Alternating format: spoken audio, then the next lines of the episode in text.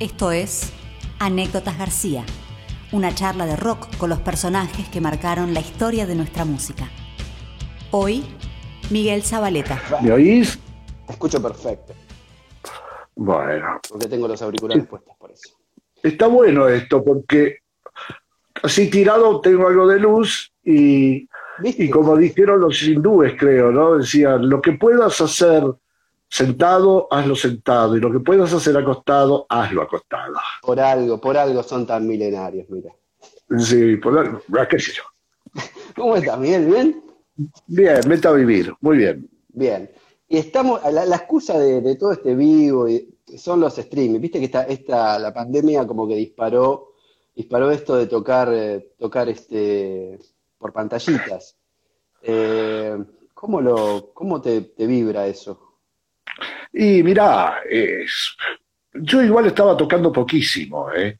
En realidad tenía pensado en el 2020 eh, empezar a tocar. Y bueno, Ah, eh, este, pero es terrible, es terrible.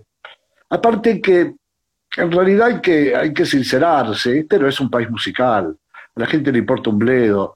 En otro país eh, la cena show está todo bien. Acá, si están cenando, empieza un show de ¡Uy, qué plomo! Dice, Eh, sí, o sea, sí. o comes o escuchas. claro, y, o nada a la vez, pero Claro. también, eh, qué sé yo, ¿viste? Es como que no importa mucho. ¿no? ¿Y, Y- ¿Pero por qué haces el- qué? ¿Necesitabas tocar? Eh, ¿Necesitabas presentarte? Eh, sí, porque en realidad estuve muchísimos años eh, estudiando y practicando y convirtiéndome en un músico, porque yo nunca lo decía, pero siempre estaba un poco, eh, me daba un poco de vergüenza cuando me presentaban como músico, porque no sabía tocar ni Let It Be. A los cuarenta y pico de años lo saqué a Let It Be. Él fue el primer tema que saqué, o sea, me importó siempre poco, o sea que se me puede decir de todo menos ladrón, porque nunca saqué nada de nada. Pero ¿y cómo, cómo, cómo compones? ¿Cómo te sale componer? Bueno, Cuando- al día de hoy. Sí, sí, este, como vos imaginate que un Neandertal llega, llega con un venado en el hombro, viste, lo tira en la cueva, arma un fuego, ahí agarra el teclado y empieza a unir las blancas con las negras, los- ¡ah! Ah, así. Y todo eso bañado en que yo creía que era un genio, por lo tanto iba para adelante como un elefante, y cualquier porquería que hiciera, la- de alguna manera la capitalizaba. Bueno, pero, pero No sé eso- qué pasó, porque yo mismo al día de hoy escucho los temas y, y veo enlaces que son, ahora que, estudio, que tengo idea, digo, ¿cómo fui ahí? Y va, de hecho, una vez este, este pibe Misraji, que es buen músico y que estaba con otro muy buen músico, se me acerca y me dice, hay una modulación que yo en realidad no la analicé, podría analizarla ahora en este momento, pero no la analicé, en Amanece en la Ruta, que es una modulación muy extraña, y, y me dice, ¿cómo, cómo la pensaste? Y yo, eh, mirá, eh, o sea, mentir es divertido, pero requiere mucho esfuerzo para mí. Dice, mira, yo metí los dedos, claro. como hacía con todo, metí los dedos y bueno, entonces hice un montón de temas así, metiendo dedos, sin saber ni en qué tonalidad estaba. Eh, O sea, es un caso de, de, de diván, obviamente, Pero- pero bueno, a mí me funcionaba así. Pero- pero Obviamente su- no es normal que una persona comience creyéndose un genio sin saber nada y que, que con el tiempo siga pensando que es un genio hasta que después, después se da cuenta dónde está ubicado cuando realmente de alguna manera Pero- empieza pero a tomar conciencia. Está bien, pero digo, el, el ser inconsciente al momento de componer eh, lo hizo a Lennon lo que era, o a, o a McCartney, qué sé yo. Eh, tipos que no Mirá, sabían yo te digo música, que- ni, ni armonía. No, para mí funcionó. Igual McCartney era mucho más completo que yo como músico. O sea, yo me tuve que hacer músico en estos años. Yo no era músico. O sea, realmente me decías tocar Let It Be, vuelvo con Let It Be. Bueno, porque es muy fácil. Claro. Y yo te decía, eh, ¿qué? O sea, no, no, era un caso de escopeta, ¿viste? Y rodeado de cosas músicos. complicadas, eh, para lo que era el, Eso es lo que me llama la atención. Sí. O sea, eso me llama la atención. ¿Qué escuchabas Bueno, en, ese, pero- en ese momento? Por ejemplo, cuando compusiste ese Pecarí, primer disco, Pecarí, ¿qué, qué escuchabas? Eh, no, no, siempre escuché lo mismo. De hecho, es como jazzero y yo era reactivo al jazz. era un rockero medio, era un pavote. Eh, con el tiempo me enamoré, obviamente, de la Fórmula 1 de la música popular, pero yo era reactivo porque era, yo era un rockero. Sí. yo como siempre digo, fui cadete de la revista Pelo, ¿viste? Eh, el amor y la paz. Y, y, yo te digo que siempre repito esto, pero mi generación era así amor y paz. Por eso tocábamos juntos, nos reíamos. Pero te este, salía, eh, te, te, digo, te salía de, toda la mezcla o de la inconsciencia de, no ser consciente de lo que estabas componiendo, digo, te salían cosas bastante originales y poco escuchadas para la época. No es por dorarte la píldora, pero digo, Suéter era como el primer disco de Suéter, era una música que no estaba muy, no sonaba eso en ese momento. No, no, no, y no, no, no sonó antes ni sonaba después. bueno, también por eso me decían, el, eh, ¿cómo me decían? El raro, música rara, algo así me decían. Era rara. Sí. rara, sí, yo escucho el barco lleno de lauchas, que era supuesto corte de difusión. Eso te iba a decir. eso te iba a decir. de pronto se van recontra carajo. O sea, y, pero... y se van recontra. Y no es que ahora no lo haría, es que ahora los dedos, porque los dedos también tienen rutinas, ¿viste? Entonces es contra eso es lo que lucho. En aquel momento seguro que tenía una rutina o sabía solo esos dos enlaces y me tiré a hacerlo y meterlo en el tema. Anda a saber. Este, aparte estabas rodeado de, unos músicos, de unos Eso es lo que te digo. Eran tipos, Quique Verbo, por ejemplo, un día estábamos escuchando a Schubert y dice, mirá qué lindo pasaje, y frena el cassette, agarra la guitarra y lo toca igual. ¿Viste? Y yo, viste, puse cara de, yo también, si quiero lo hago. Pero yo sabía que, era más difícil que trepar el Kilimanjaro. Claro. Pero, ¿no? Pero es, bueno saberlo. Tomar conciencia fue bueno. Eh, no sé, qué sé yo. Por ahí tomar conciencia está bueno para saber, para tener más herramientas pero no perder aquello, digo, esa... No, bueno, obviamente.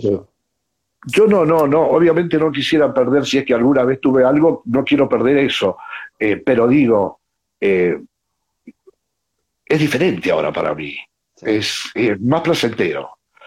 Aparte que yo estudio grabándome, entonces fui viendo segundo a segundo, eh, casi te diría, y, fue como un desafío, o sea, lástima que ahora volví a jugar juegos de video, pero es como un juego de video. Ahora, bueno, hace como cinco años que estoy con otro juego, pero es un vicio. Yo lo abandoné en un momento dado y dedicaba ese tiempo a tomar el estudio de música, que también lo sigo tomando ahora como, como un video, ¿viste? O sea, te pones una meta, o escuchás a algún maestro y vas directo hacia lo que hizo, viste, con cara de yo fui, y vas y lo practicás y lo practicás, y es una meta, es una meta. Después no lo vas a tocar igual, pero ya en tu cabeza se cambiaron ciertas rutinas musicales. No, o sea, lamentablemente hay que, hay que trabajar. Y como siempre digo, para mí fue un placer hacerlo, pero debo haber hecho eh, no sé, 15.000 horas de tocar, y siempre digo, el burrito Ortega, con la cantidad de horas que yo toqué, toca Debussy eh, eh, dado vuelta, por ejemplo, desde arriba del piano, como hace Prince, viste que se trepa el piano y toca el Como hacía al final. Bueno, el burrito Ortega. claro, claro. O Ruggeri, Ruggeri, el delicado, el delicado de Ruggeri lo que haga patadas al piano y listo, ya está. Sí. ¿Vos sabías que Messi toca el piano? el piano? ¿Quién? ¿Vos sabías que Messi toca el piano? ¿Sí? Sí, no solo toca el piano, sino que lo que yo escuché que tocó fue como una improvisación que hizo con acordes agradables. O sea, con la facilidad física que él tiene, que es muy importante para los instrumentos. la coordinación. sí, lo que no sé es el oído, pero lo que tocó no me disgustó. No, es que empezó. ¿Viste? no para nada. ¿Viste? Me sorprendió. Yo, yo, yo, empecé a estudiar piano hace unos años y yo toco la guitarra empecé a estudiar piano y yo me defiendo, digamos, apoyo los acordes, yo soy un apoyador de acordes, te saco una canción, ponele. No es poca cosa, ¿eh? No es poca cosa. Bueno, pero digo, ser pianista eh, ya es una cosa, una meta como... No, ni hablar, ni hablar, ni hablar. Bueno, yo igual gané, vos sabías que gané el premio Rubinstein, ¿no? No. Elena Rubinstein en persona no pudo venir a entregármelo, pero, pero me dieron unas cremas buenísimas, un mecate, me quedó, me quedó el cuti. No, este, yo, yo, me autodenomino hace ya varios años, aunque ahora mejoré, Michael Cluster. O sea, a veces le tiro un acorde y hago ¡push! ¿Viste? Como se dice, generalmente le tirás a Batman y le pegas a Robin.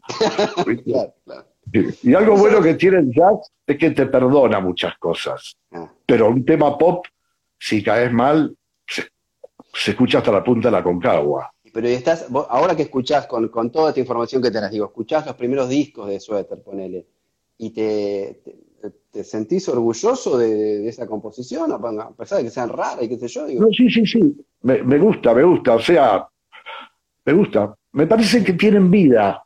No digo todos los temas que hice en mi vida, pero, pero creo que tienen vida, que son pequeños seres. Mm. Eh, porque eh, hay mucho, eh, algunas canciones son, este, ¿cómo te podría decir? Una acumulación de notas y no, no, no le da vida a nada. No es necesario que haya una melodía también para que tenga vida, pero generalmente ayuda. Una melodía es como un ser.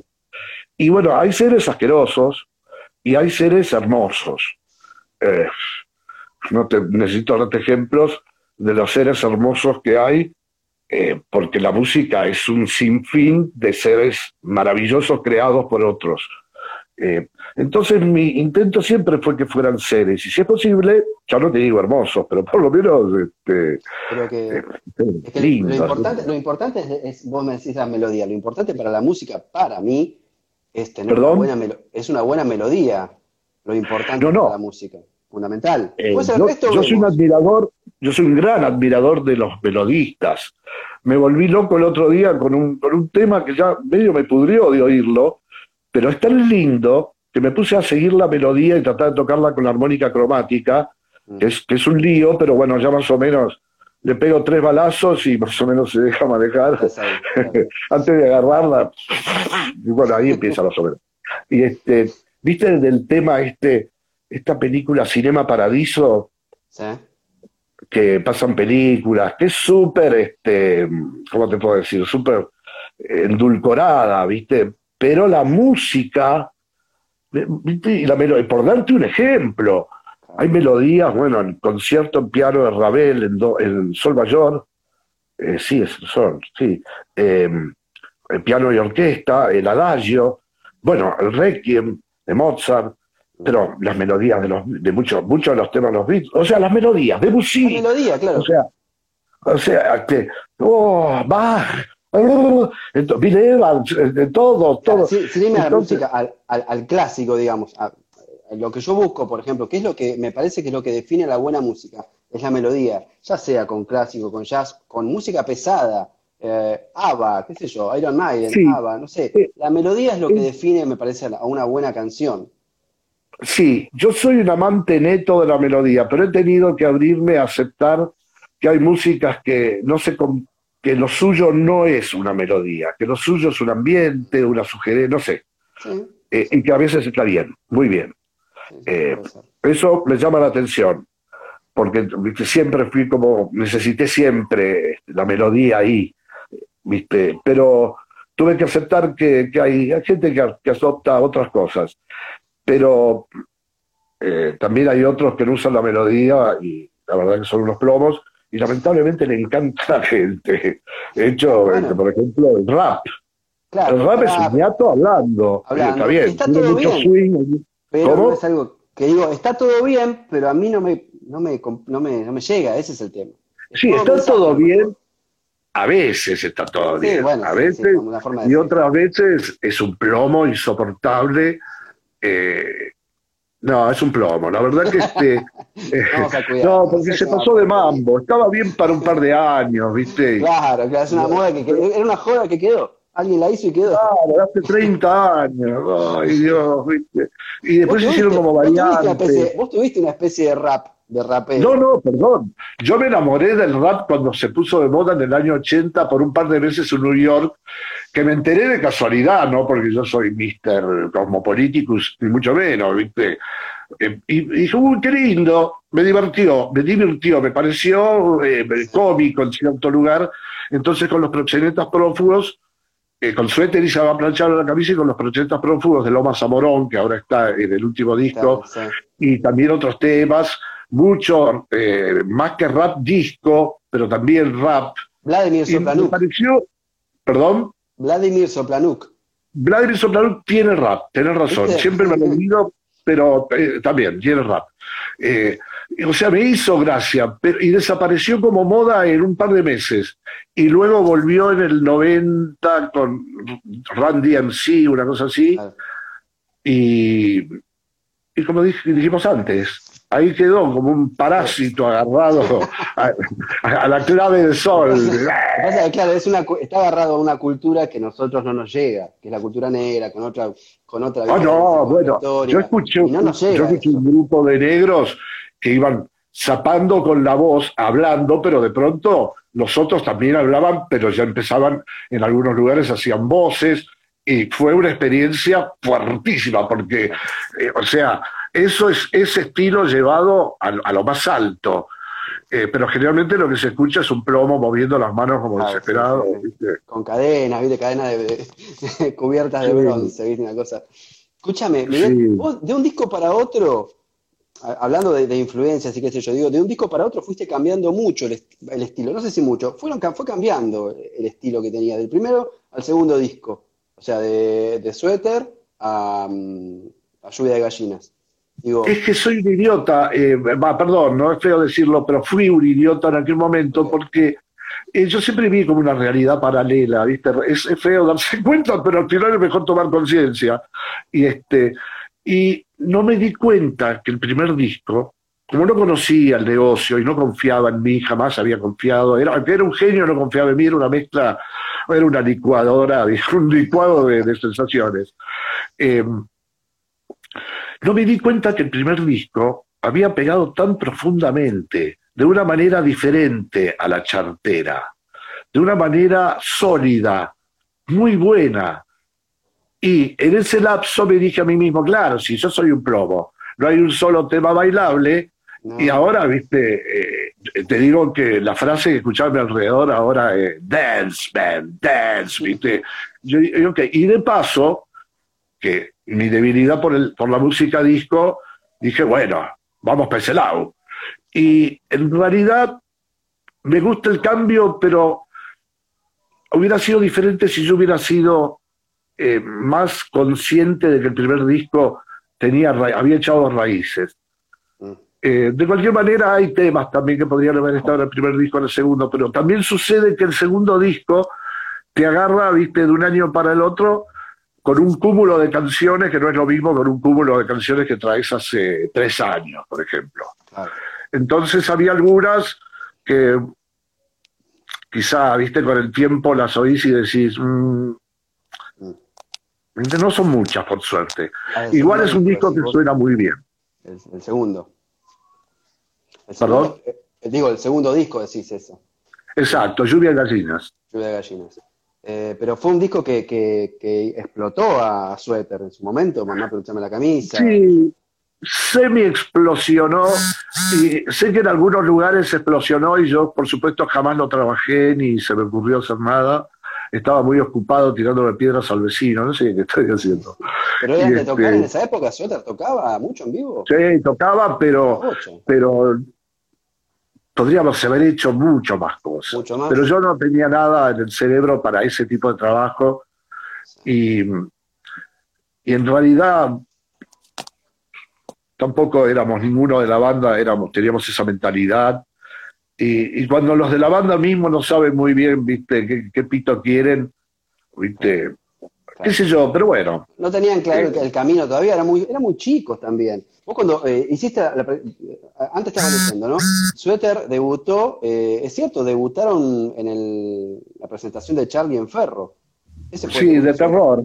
Pero este, sí, yo me calenté y me, empecé a gritar. con la gente, todo. Sí, vení, vengan contra mí que, que, les voy a dar. No, eso lo dije, ¿viste? No, no, yo no pregunto cuántos son, sino que vayan saliendo. ¿Cuántos son? 25 mil. Ah, claro, la gente en esa época éramos, éramos, caníbales, éramos trogloditas. Era así. No, yo, era, escúchame, eh, vos decís éramos chicos. Yo de edad no era tan chico, pero mentalmente estaba directamente muy atrás.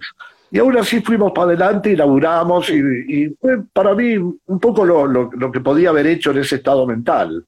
Claro, que fue bastante, ¿eh? que fue bastante, ojalá uno hubiera, y aparte que, ese momento.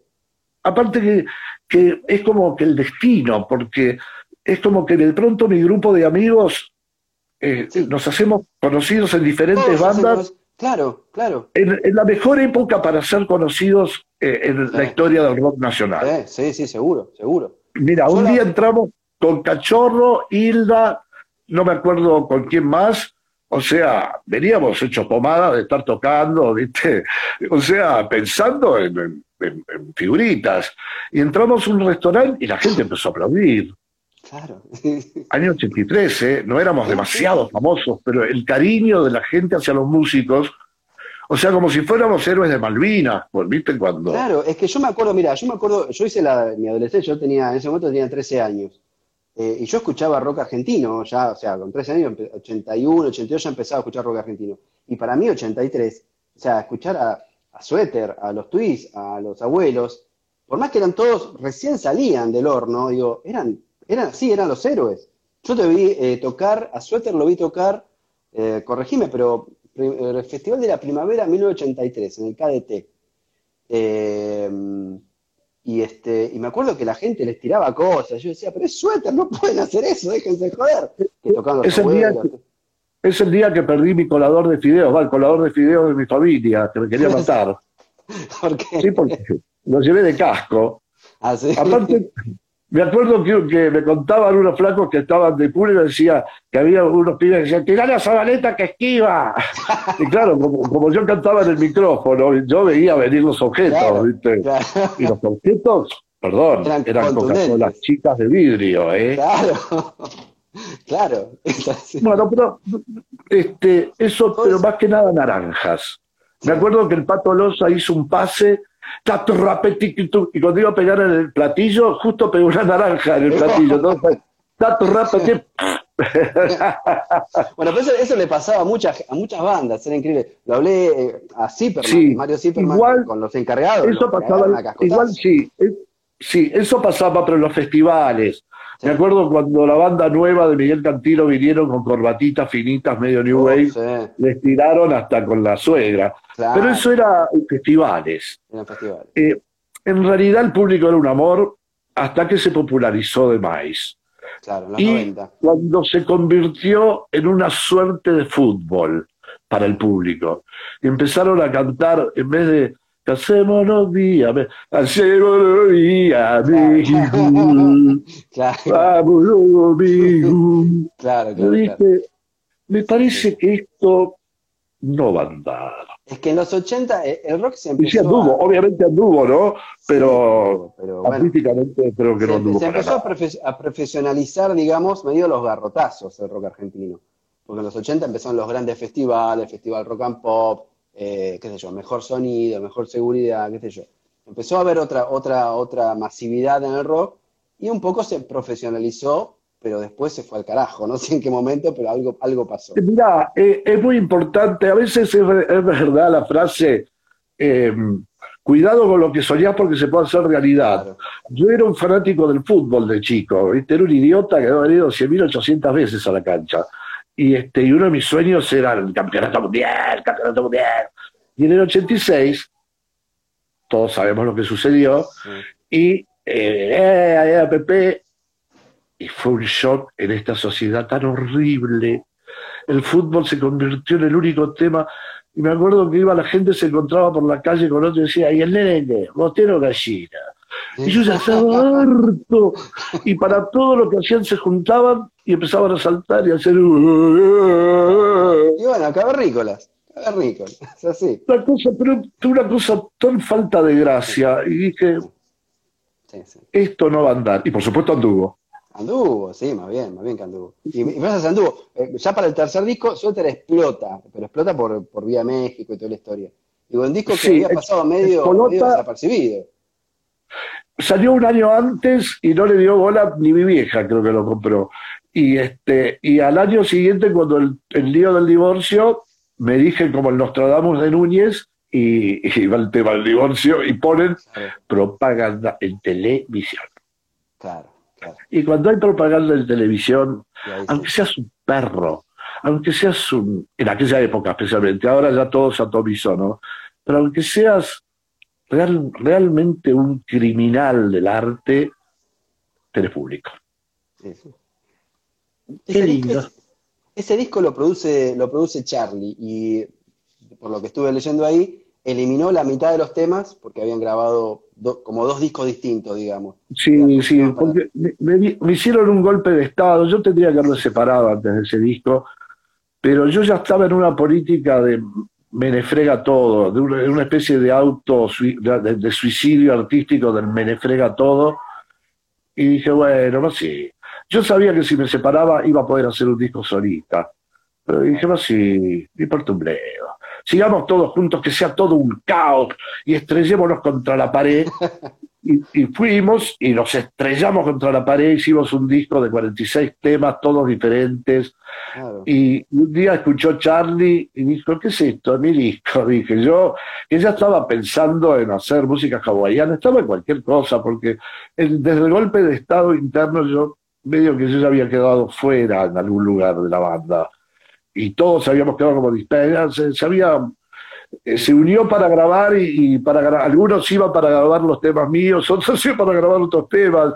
Y lo peor es que no, no, no había violencia, era, no era para onda, era, era como que se había digregado todo. Ah, porque yo había propuesto una democracia absoluta al comienzo, eso llevó a que eche a mi mejor amigo, a que me peleé con Greenback. Por supuesto, tú que quiero dar la. Bueno, eso es otro tema, pero se silvana con, con esa parte final de la banda Sweater. Y este, cuando Charlie, lo de una amiga, le muestra el disco, me dice, ¿qué es esto? Y es este. y él, de buenas a primeras, porque hay, hay que. Si hay algo que siempre hay que destacar de García, que García es un hipón, que García es un tipo que te ayuda, siendo el tipo más importante del mundo del espectáculo del rock, en el momento más importante del espectáculo del, del mundo del espectáculo que tuvo el rock, el tipo, no por plata, el tipo porque quiere, porque tiene ganas, porque le gusta y ni siquiera por amigo. O sea, y yo eso siempre lo voy a destacar, ¿sabes? Porque ¿quién haría eso en su lugar? Es verdad que Willy Crook hizo un disco adosado de jazz, lo cual también muestra que es un hombre con un, con un fondo artístico mucho más allá del promedio, digamos. Bueno, García no solo tenía eso, sino que, que no era por plata. O sea, como dije, o sea... Sí, sí, sí, sí, porque le gustó lo que escuchaba y porque tenía ganas. Porque era un hipón. O sea, en el aspecto éramos amor y paz. Suena estúpido. Y quizá también podíamos ser una bola de tarados por instantes o, o chicos y lo que sea pero lo que motivaba y lo que le daba color a la cosa era todo lo que vimos nosotros de chicos y que mamamos que no pasaba, además que sí, también pasaba acá, pero bueno, yo la vi tarde. Pero, y eso para nosotros fue determinante. No, no de casualidad terminamos en Ibiza la mitad de mi grupo de amigos, todos desnudos, correteando por ahí. Yo no sabía que era parte del sueño de mi generación andar desnudo me sorprendió, pero bueno, tuve que andar desnudo, si no hubiera sido ridículo. Era rarísimo, íbamos en auto, íbamos vestidos, llegábamos a las casas y nos desnudábamos. ¿Eso fue para la época que todos grababan allá? No, eso fue cuando fui a vivir allá, que estaba cachorro, ahí lo conocí a mi abuelo, a Cubero, y era una costumbre. Estamos, hablando, estamos hablando de mucho antes de Suéter, entonces. Tres años antes de Suéter. Claro, cuando Miguel estaba allá como, como, el otro día dijo un flaco totalmente equivocado, en el exilio. ¿Qué en el exilio? claro, no el exilio, se fue para jiponear. Ruidísimo, era una porquería, y, pero yo no estaba en política, si no, sí, habría sido el exilio. Yo estaba en, en, por suerte, estaba en otra cosa. Oh, porque ahí... ¿Ya, ¿Ya tenías pensado dedicarte a la música en esa época? Sí, sí, sí, sí. Yo, me decidí, yo me decidí a ser músico tardísimo, a los 18 años en el año 73. Tardísimo. Y ahí con un... Sí, ahí ya tenía 8 años con un promedio de 5 minutos de piano por día.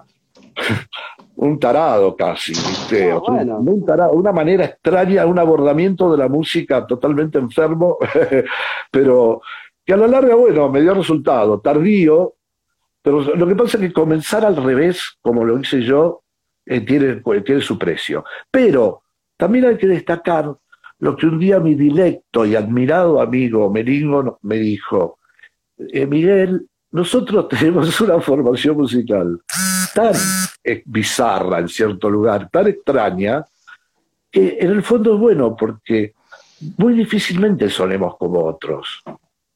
O sea, Seguro, yo pienso que tiene razón. seguro. Si hay algo, que Daniel. tiene, hay algo que tiene, que tiene, que tiene muy valioso el rock argentino de los 80, eh, de los 70 también. Es que vos ponés, cual- 70 es grandioso disco, 70. Ponés Ay, ya no puedo disco y suena, suena a rock argentino, no sé por qué, distintos estilos, los abuelos, Sumo, Suéter, Charlie, lo que sea, y suena a rock argentino. No sé si tiene que ver con los estudios, con el tipo de mezcla que hacían, no sé, con, con los instrumentos, no sé, pero suena a rock argentino. Eh, Sí, sí, eh, tuvo un sonido particular en un momento dado que, que fue muy gustado acá y afuera. ¿sí? Eh, pero no hay que olvidarse que había unos musicazos. Sí, sí, seguro. O sea, había tipos que podían tocar cualquier cosa. Este, Bueno, el que, no necesito sabe- ni nombrártelo.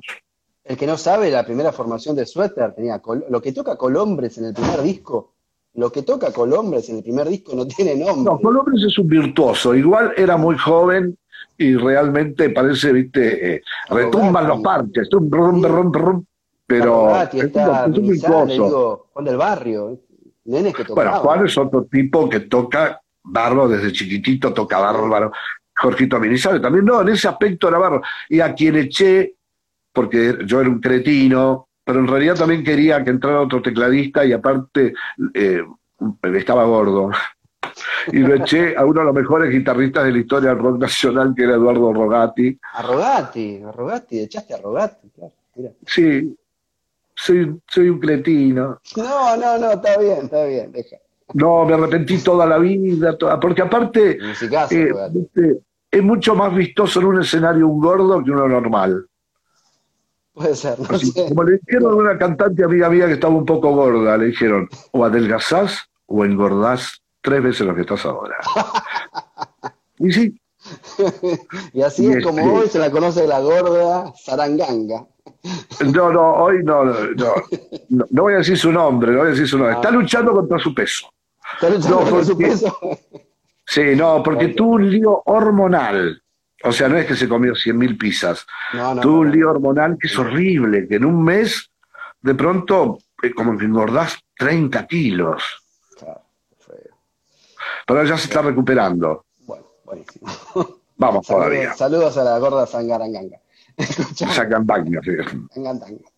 Y después, repasando un poco tu carrera, porque estamos haciendo eso. Digo, después te vas a lo que es, yo el otro día te lo dije, que era lo que para mí es el mejor disco de Suéter y el más incomprendido de la, de, la historia del rock argentino, que es Misión Ciudadano 1. Digo, ¿en qué estabas pensando? Digo, una banda que ya se estaba separando, que la pega de repente con un éxito como Vía México. eh, ¿En qué estaban pensando cuando hacen ese disco tan raro y tan distinto de un éxito que habían tenido? Es que yo, primero, yo siempre quise hacer eso, ese disco. No exactamente ese, pero yo sabía que iba a ser algo como eso. Luego, yo creí, después del año 86, con las bandas que había a mi alrededor, eh, buenísimas, yo dije, nos vamos para arriba, muchachos. Esto se va al nivel del rock holandés, del rock francés, que no es poca cosa, del rock alemán. Vamos, muchachos, vamos para arriba. Y dije, este es el momento de hacer lo mejor que puedas hacer. Y sumado a que se armó una gestalt con ese genio de la música que era Sartera Saresi, el disco es, es el resultado de improvisaciones que yo guardaba y después seleccionaba y, y, y con Donés también, Gustavito Donés, otro genio, otro ángel, Ah, sí. y un- una gestalt, una ópera dividida en 10 temas. Eh, y bueno, yo estaba, y, y bueno, y firmé un pésimo contrato con una compañía que estoy seguro me usó de trampolín para reventar plata de la Casa Central y, me, y de entrada me, guillotinaron. De hecho, yo tenía arreglado hacer un, disco con Pedro Aznar, que lo hice tres años después, que era casi gratis. Y yo, escuchame, habíamos quedado en que yo iba, pero no quedé, el, eh, en el contrato no quedó la obligación. Había quedado que después, al año siguiente, yo iba a hacer un disco con Pedro Aznar. Este, me dice, sí, pero no. ¿Cómo? No. Bueno, ok. O sea, estaba, después me fui dándome cuenta a través de los pasos que ni yo siquiera firmé el recibo de la plata, ¿viste? Yo estaba con la cabeza en otro lado. De hecho, no les quise cobrar ganancia, solo les cobré lo que me costó la grabación. Un tarado, un tarado. Vivía en un mundo paralelo, ¿viste? Donde, no sé, de alguna manera todos corríamos por el campo recogiendo flores. Bacana que cuando te agachás para recoger una flor. Brota del bosque, ¿viste? Y bueno, y entonces eh, quedó ahí en la nada, sin difusión. Hoy ni siquiera quien tenga los derechos, que no sé si es la misma gente, que no creo, eh, lo pone en una plataforma, les importa un bledo. Claro, no está, eso es lo que me llama la atención. La, discografía de Suéter original no está en. No está. no está. Yo ahora voy a empezar, ahora que se acaba la pandemia, tengo un amigo que va a empezar a, a llamar, digamos, ¿viste? Para ver inclusive si tienen un contrato para mostrar que yo estoy ligado a ellos de por vida, porque si no, los levanto yo a mi sello Unca Records. Claro, claro. Porque la verdad que yo siempre me importó un bledo todo. Pero me agarró un, ataque, porque yo iba a tocar este año. Y ahora me agarró un ataque de que me importa algo. Y quiero ir para adelante, ¿viste? Y. Los, y los primeros discos, porque ese Misión Ciudadana, no sé, yo lo tenía en casetito, me acuerdo en su momento, digo, es difícil encontrarlo, lo encontrás en YouTube, que alguien lo subió. Pero los primeros discos, no ¿quién los editaba eso? ¿SG? Eh, ¿DG, digo? ¿Greenbank? Sí, pero luego pasó a Interdisc, luego pasó a Music Hall, creo, luego a Sony, luego a Gigobate, después a Casa La Mota, qué sé yo dónde claro, En, ¿Cómo se llama? En aceite de Pores 444, qué sé yo, cualquiera puede tener un Claro, El asunto que, que, que tendría que subirlo a la plataforma, no subir un par de recopilados con unas tapas asquerosas. Sí, sí, es que lo que hay no es lo, lo, más. Final es que, al final, es verdad, ¿viste? Como no me preocupé, ese es el resultado, pero ahora me voy a preocupar. mañana digo basta. Como decía Silvina Bullrich, decía, mañana digo basta. No, yo soy eh, una persona que no. Esas cosas me molestan. ¿Te gustaría tener tu, discografía, tu, discografía remasterizada, algo más cuidada? Si sí, ahora voy a subir Sweater 5 remasterizado ah. y voy a poner mi disco solista que, se, que ya ahora que tengo sello lo, saqué, lo saqué del sello que estaba antes, donde en cuatro años gané 16 dólares Ah, bien, bien, bien.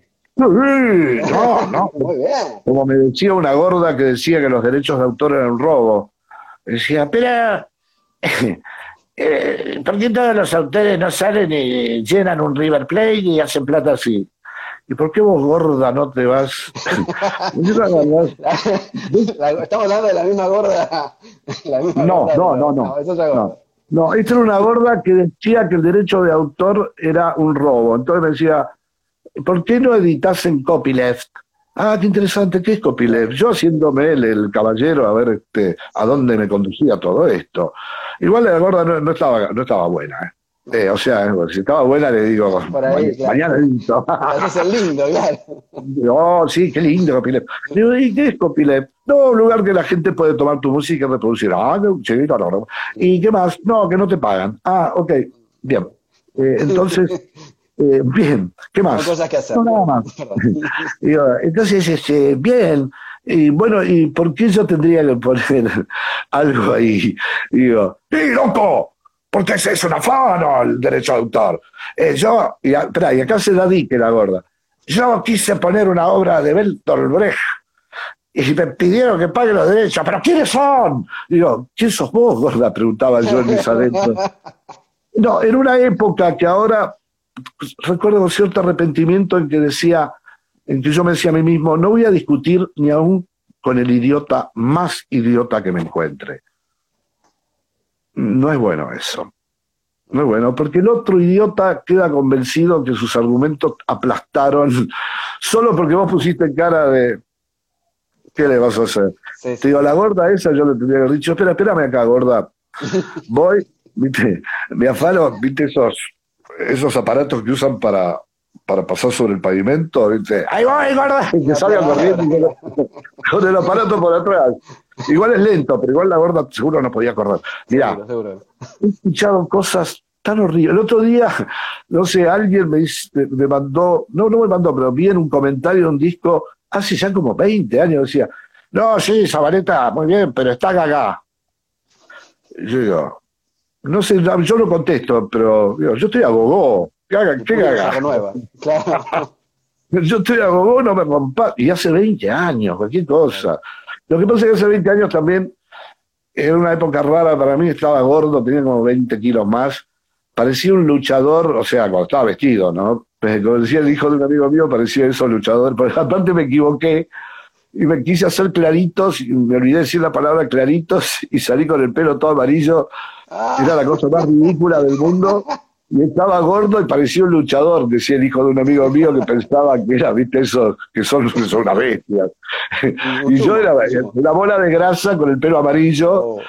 Y bueno, la verdad que no fue una época de, donde me preocupé de mi, de, factor externo, digamos. Escúchame, después, después de toda la, la, hecatombe de Suéter y todo, bueno, después de Suéter 5, inclusive, que se, que se editó en el 95, muchos años después, ahí quisiste hacer el disco solista que publicaste el año pasado.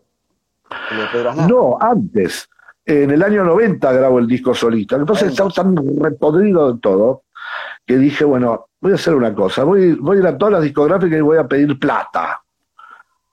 Fui, todas las que pedí plata. No me dio plata. Entonces, y encima ahí medio como que fui tomando conciencia que lo que estaba en el streaming era directamente la otra punta del disco de lo que había hecho producido con Pedro Aznar, producido por Pedro Aznar, porque yo lo que quería era la delicadeza. Quería... te iba a decir, está sonando ahora, es un disco muy delicado, muy... Es súper delicado. Es, lo que yo quería justamente al, al, lo hice con un músico que es súper delicado, que es Diego Chorno, y producido por otro recontradelicado como Pedro Aznar. Y Después le hice un par de toques para meterle un poco más de ripio, ¿viste? Porque en un momento dado ya era muy cristalino, ya me impresionó un poquito. Pero ahora quedó así en un, en un lugar para mí perfecto. Y yo decía, bueno, el horno no estaba para bollos, ¿viste? Entonces no le editaba y no le editaba y nunca estuvo para bollos. Entonces hice mi propio sello y le edité. Claro. 30 años después, tanto como un castrati no puedo cantar esos temas de vuelta así. Claro, y no, se pasaron 30 años. gratis, man. a menos que, a menos que, qué sé yo, no sé, ¿querés presentar el disco? Fíjate, fíjate, qué sé yo. Uh, Escuchame, ese disco yo no, no estoy escuchando la música. Mi amor a la música y a mi desempeño vocal no me llevaría a esos Pero quizás con una pequeña morsa de mano que eh. llegada a la nota alta, justo apretara sobre... El momento adecuado. El momento adecuado. Y el tiempo adecuado, ¿viste? Porque no es lo mismo apretar una, una corchea que, una, que una negra. y no es un doble sentido.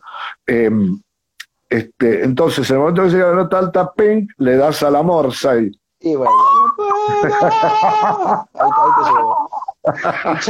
Es un disco que, es un disco, yo lo escuché bastante en estos días para interiorizarme un poco más de, todo. ya había escuchado el anterior.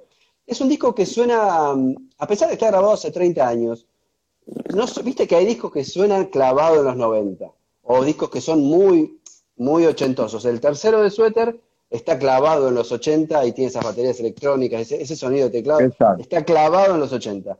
Hay discos que están clavados en los 90 que no los sacás de ahí. Es un disco que a pesar de estar grabado hace 30 años, suena bastante actual, digo, no suena, no suena viejo. Lo que yo quería, lo que yo quería, y creo que se logró, se logró en parte que fuera como decía, como decía Néstor, crossover, como decía Néstor cuando empezó el kirchnerismo que decía, o sea, que, recorría en una raya, recorría todos los partidos la idea, digamos, el concepto. Bueno, eso, crossover, ¿viste?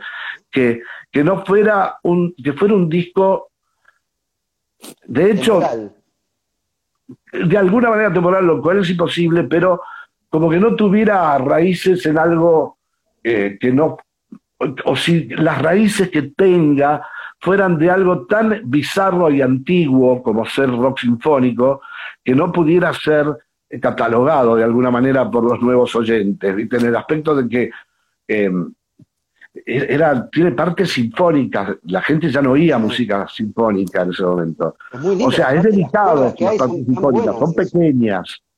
O sea, no, no es como un disco de rock sinfónico que era dale que va.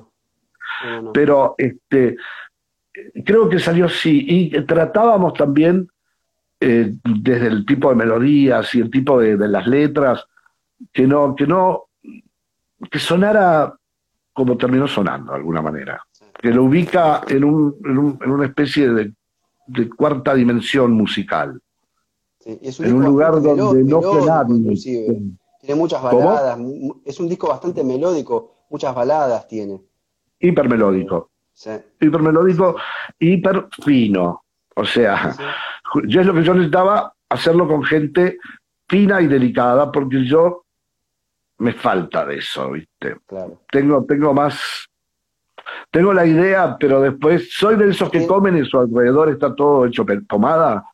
¿Viste? hay gente que come y es como si nunca hubiera comido nada en su sitio. Bueno, a mi alrededor siempre es un caos. Y, y, bueno, dicen que soy desprolijo, como el tema. Dicen que yo soy muy desprolijo. escúchame, grande el papo. Eh, escúchame, ¿qué te, hizo, ¿qué te hizo editarlo ahora, 30, 30 años después? E, esa misma para que algún día lo tenía que editar, ya. ¿Por qué no antes? Estaba en otra. ¿Estabas en otra? Mi vida se ordenó. Yo estuve mucho tiempo en otra. Eso es lo que pasa. Eh, digo, eh, eh, escuchás Sweater 5 es del 95, ¿sí? Sí. Hasta tu primer disco solista es del 2015. Pasaron. No, 2007. 2007. Eh, Pero primero lo saqué en internet y recién después lo puse. Eh, sí, no lo sé suerte quizás. ¿Ese 2007? 2007. Bueno, bueno igual. No, lo que pasa es que yo estaba en otra, el famoso estaba en otra, y no solo estaba en otra, sino que en estos últimos 13 años realmente estuve en otrísima, otrísima, y ya no me importó casi nada del mundo real. Ah. Y, y bueno, ahora se acabó. Ahora ¿Seguías haciendo música a pesar, digo, a pesar de que no edites y que yo, ¿seguías tocando para vos? Sí, hasta hice shows en vivo, pocos, ah. pero lindos, con la banda maravillosa que tengo y que siempre me hizo gamba, a una persona que no tocaba, hasta fue a Perú conmigo pagándose ellos, oh. porque no, no, no se ganó plata, ni mucho menos. No, en ese aspecto yo tenía una suerte impresionante.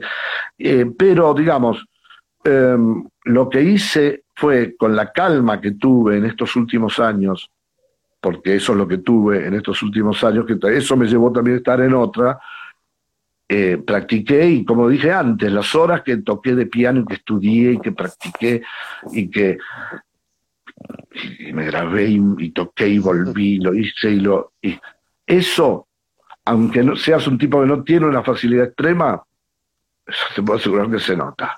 No, no, seguro que se nota. Seguro que Y bueno, llegó el momento de ya no, ya por varias razones, este es el momento de que tengo que salir a joder un poquillo por ahí.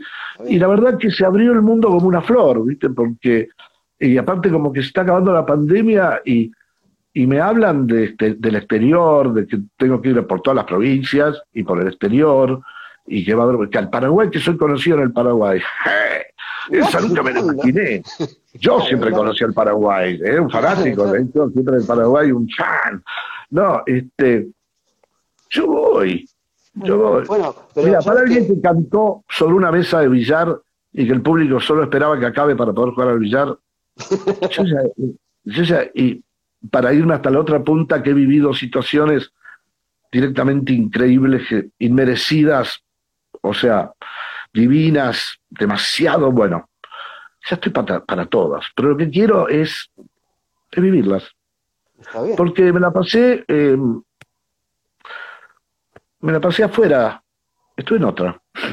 y ahora... Eso, no, eso no es malo, es otra, nada más, es otra. Sí, y era perfecta casi. Era perfecta, pero ahora que no está, eh, es otro momento de la vida. Claro, claro, claro. Por eso digo, no, uno, eh, tenés una carrera musical y tenés tu vida y a lo mejor tu vida eh, llega un momento que no, lo prioritario no fue la música y fue vivirla de otra forma, nada más. Ya está.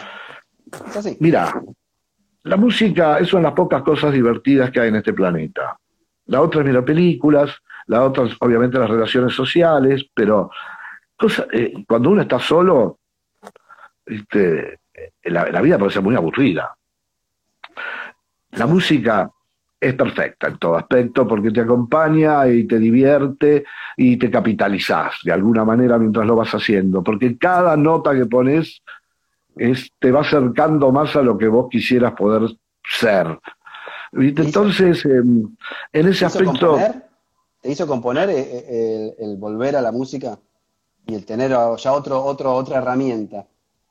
No, sí, sí, yo estoy, estoy haciendo música yo, yo compongo música. Lo que pasa es que en esta última época eh, no, no, no, estuve más que componiendo música, abriéndome a otros estilos, aprendiendo.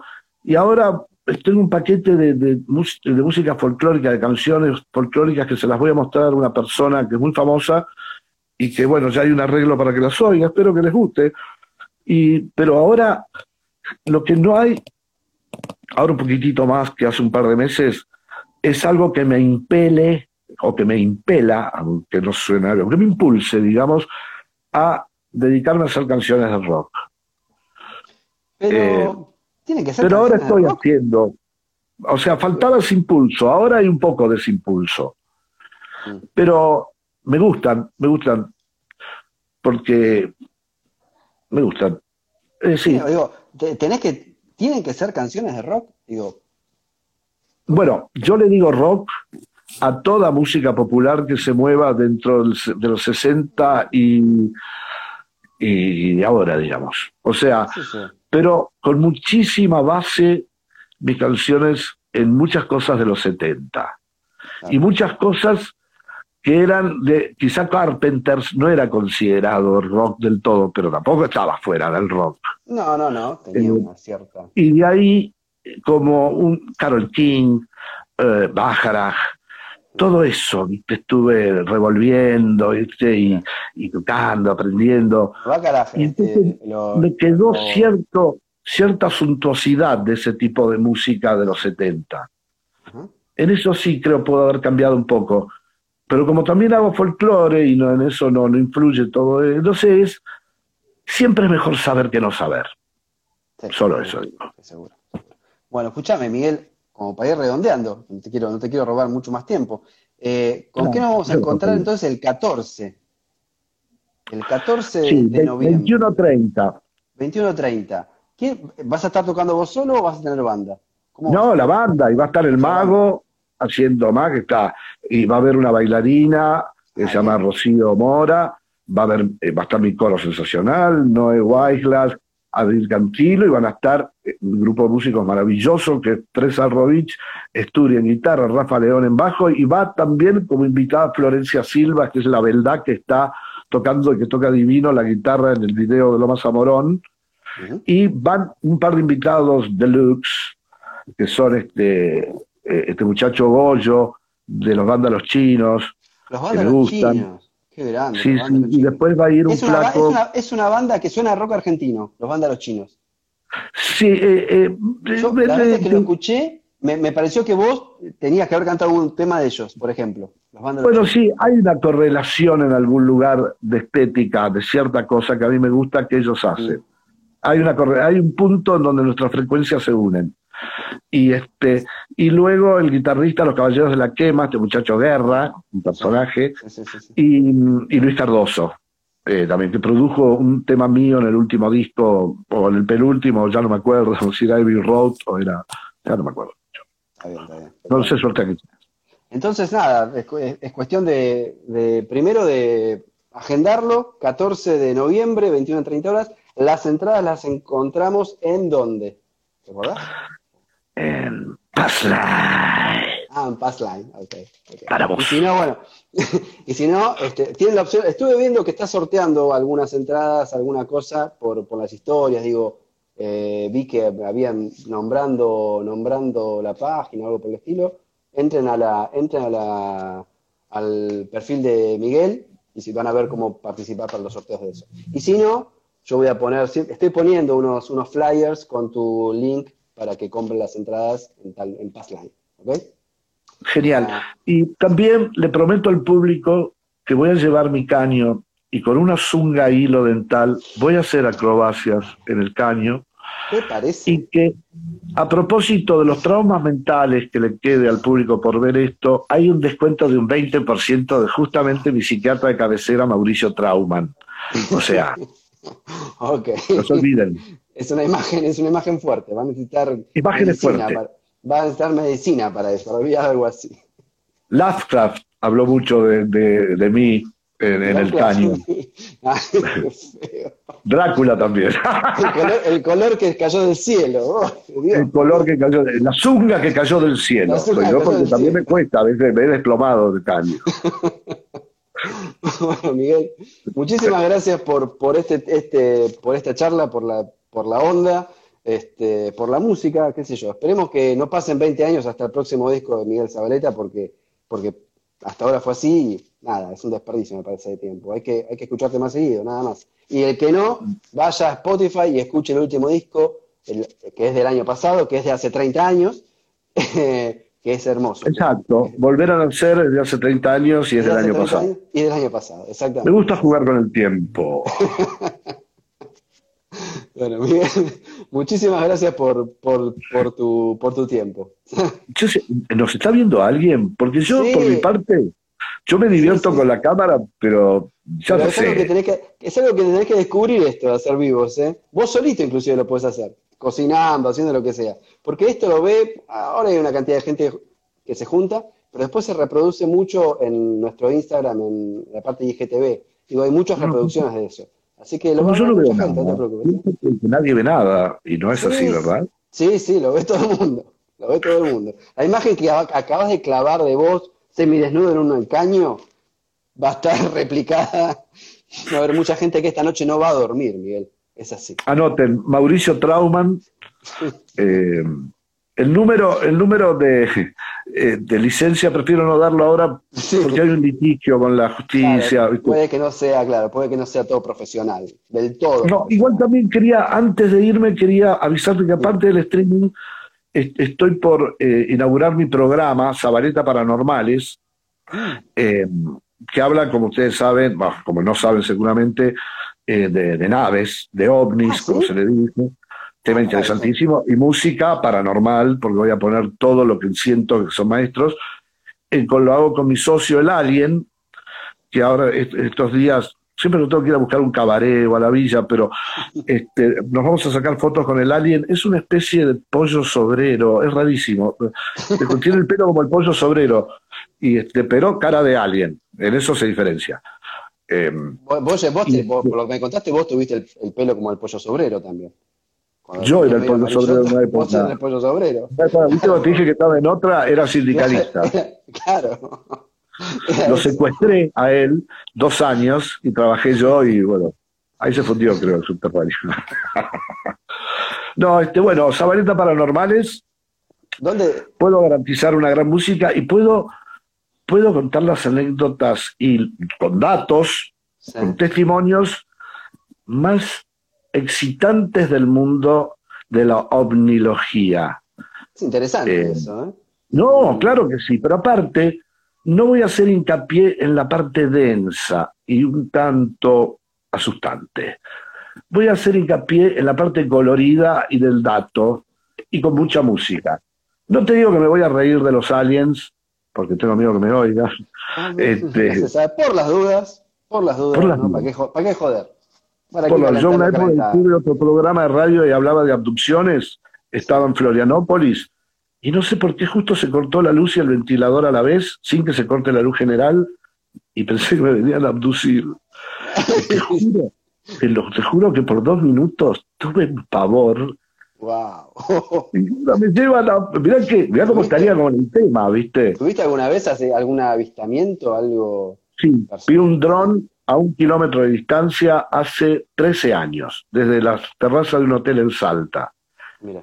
Al principio se me confundió con una, con una bandada de pájaros, pero como yo estaba en una azotea, podía contar las cuadras y los pájaros estaban a 500 metros y el dron estaba a un kilómetro.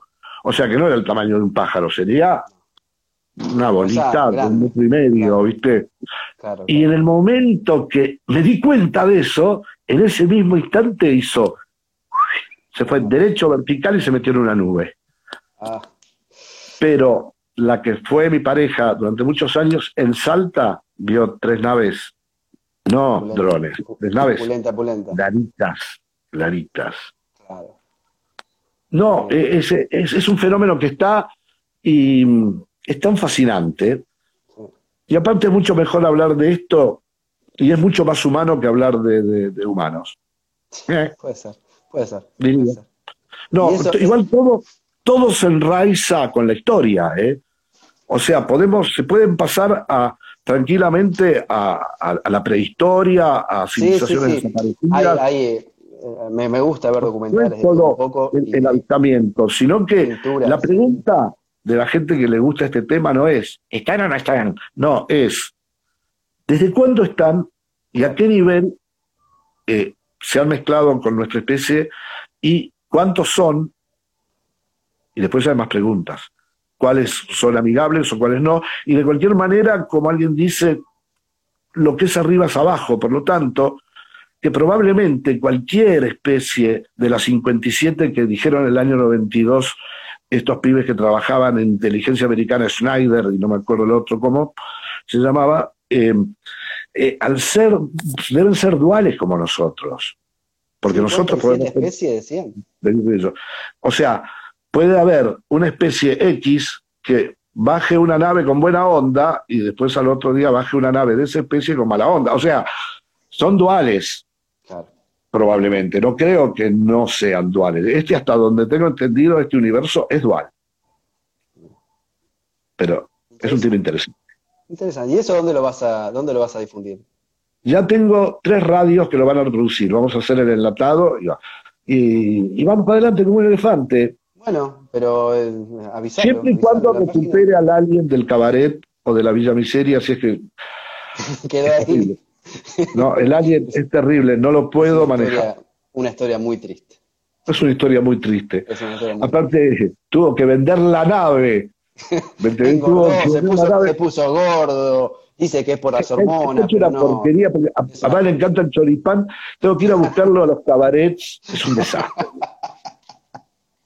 Ya le debe, ya le debe plata a todos, todos los que manejan la zona del juego, de la falopa. Es terrible el año. No, claro. Bueno, Miguel. Bueno, estamos... Creo que eso eh, eh, fue concejal. Bueno, no importa, pero quiero hablar de eso. Otro tema. Miguel, bueno, muchísimas gracias por tu tiempo, por la onda, por el humor y por la música. 14 eh, de noviembre, todos a ver a Miguel. ¿sí? 21 a 30 horas. 21 no horas vamos a, poner, vamos a poner el link acá. Dale. Muchísimas gracias, Miguel. Te mando un abrazo. Si la zunga va a ser al de leopardo o. Bueno, no importa. Después lo voy a ver. Gracias. Por Dios. Chao, chao. Esto fue Anécdotas García. Te esperamos en el próximo episodio.